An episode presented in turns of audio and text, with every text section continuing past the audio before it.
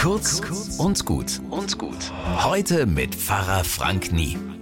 Was haben ein Marathonlauf und ein Gebet gemeinsam? Um ans Ziel zu kommen, braucht man Ausdauer.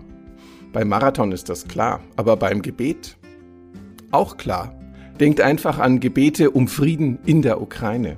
Die waren anfangs neu, auch groß in den Medien, aber da ist noch kein Friede nach Monaten.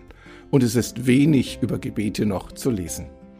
Natürlich kann man zweifeln, ob diese Friedensgebete was nutzen. Ich frage mich das auch immer wieder mal.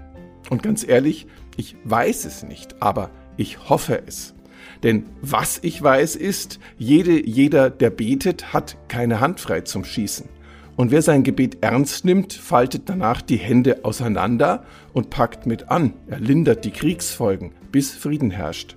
Auch wenn das ein Marathon wird, weil Gott das Friedenschaffen in unsere Hände legt, so sehr ihm auch selbst die Finger jucken.